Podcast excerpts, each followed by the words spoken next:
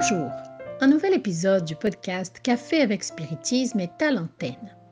Et le message d'aujourd'hui est d'Emmanuel, au moyen de la psychographie de Chico Xavier. Il est extrait du livre Suis-moi, titre original Segmi, pas encore traduit en français, chapitre 62, intitulé Questions du quotidien. Et ne nous laisse pas entrer en tentation, mais délivre-nous du mal. Parole de Jésus en Matthieu chapitre 6, verset 13. Si nous avons été injustement méprisés par quelqu'un, ne serait-il pas plus raisonnable de laisser cette personne revoir son geste irréfléchi au lieu de formuler des exigences dans lesquelles peut-être nous ne ferions que perdre notre tranquillité? Si nous avons été offensés, pourquoi ne pas nous mettre à la place de celui qui nous a blessés, afin de prendre conscience de ce dont nous bénéficions? Et d'observer avec un respect silencieux les préjudices qui ruinent son existence. En cas d'incompréhension, n'est-il pas préférable de passer du temps à travailler sur les devoirs que nous devons assumer au lieu de faire du bruit pour élargir prématurément la vision des autres, parfois avec aggravation de nos problèmes? Si nous sommes critiqués en raison des erreurs que nous avons commises, pourquoi ne pas accepter nos propres déficiences en revenant sur la bonne voie sans réaction ni provocation, qui ne ferait qu'entraver notre progression. Si nous sommes accablés par l'épreuve ou la maladie, pourquoi nous insurger contre les circonstances temporairement moins heureuses auxquelles nous sommes confrontés au mépris des opportunités d'élévation qui nous sont offertes? Dans tous les événements quotidiens difficiles, adoptons la sérénité et la tolérance, les deux forces fondamentales de la patience. Car si nous n'abandonnons pas la foi raisonnée pour ne pas tomber dans l'aveuglement du fanatisme, nous avons aussi besoin de patience, de méditation et d'auto-analyse pour ne pas tomber dans les ravages de l'inquiétude. Dans l'Évangile selon le spiritisme, chapitre 2, items 5 à 7, Alain Kardec dit que le spiritisme, lorsqu'il est bien compris, élargit notre pensée et favorise en chacun de nous un changement de point de vue sur les situations les plus variées et sur les personnes qui participent à notre existence terrestre. Nous nous rappelons cette analyse du codificateur ici, car il nous semble qu'Emmanuel fait justement ce changement de perspective à travers des problématiques du quotidien.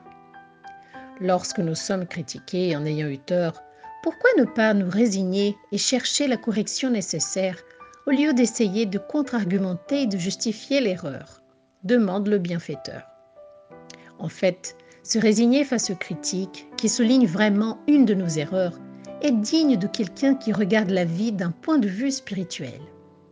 Cela veut dire que je ne me laisse plus prendre par l'orgueil, qui me dit que j'ai fait tout bien et que j'ai toujours des bonnes justifications pour mon acte mais que je me discipline dans l'humilité de reconnaître des points d'amélioration intime, qui sont les véritables acquisitions que nous devrions rechercher en tant qu'être incarné.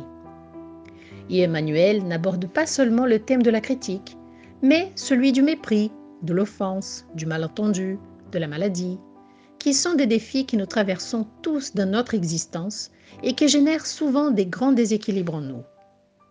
Si nous sommes sous-estimés, nous souffrons d'un déséquilibre où nous tentons de plaire ou d'exiger une réparation.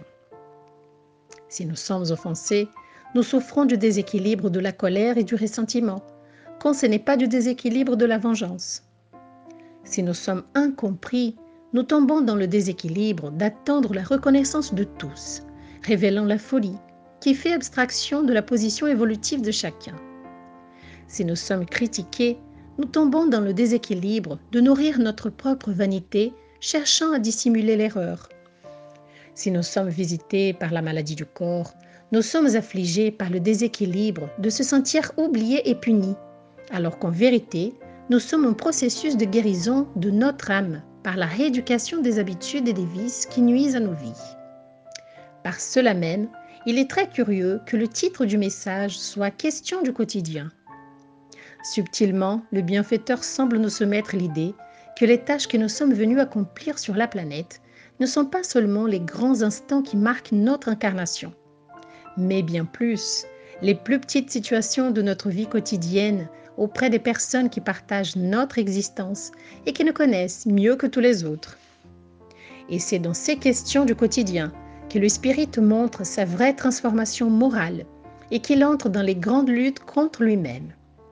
Enfin, Emmanuel dit que nous avons besoin non seulement d'une foi raisonnée, mais aussi de sérénité et de tolérance, qui sont la base de la patience, afin d'éviter les déséquilibres de la routine qui nous découragent si souvent et détruisent notre volonté de vivre. Sur ces bonnes paroles, je vous souhaite beaucoup de paix à tous et jusqu'au prochain épisode du podcast Café avec Spiritisme.